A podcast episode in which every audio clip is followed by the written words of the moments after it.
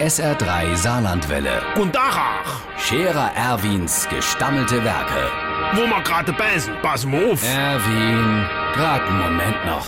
Übrigens, Irmsche, das hat schon angefangen. Ich bin mir sicher. Äh, Das Meier Helene von nebendran, man riecht's doch bis hinaus auf die Straße. Nicht das Helene, aber dem sei Plätzchen.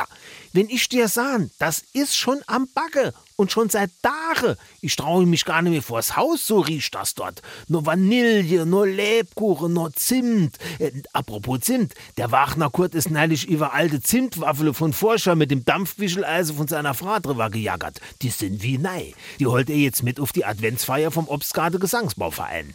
Nee, am- aber was ich eigentlich sagen wollte, mir misse uns da etwas infallen lassen. Am besten, du fangst sofort an. Und denk dran, das hat vor schon drei Sorte Plätzchen mehr wie du.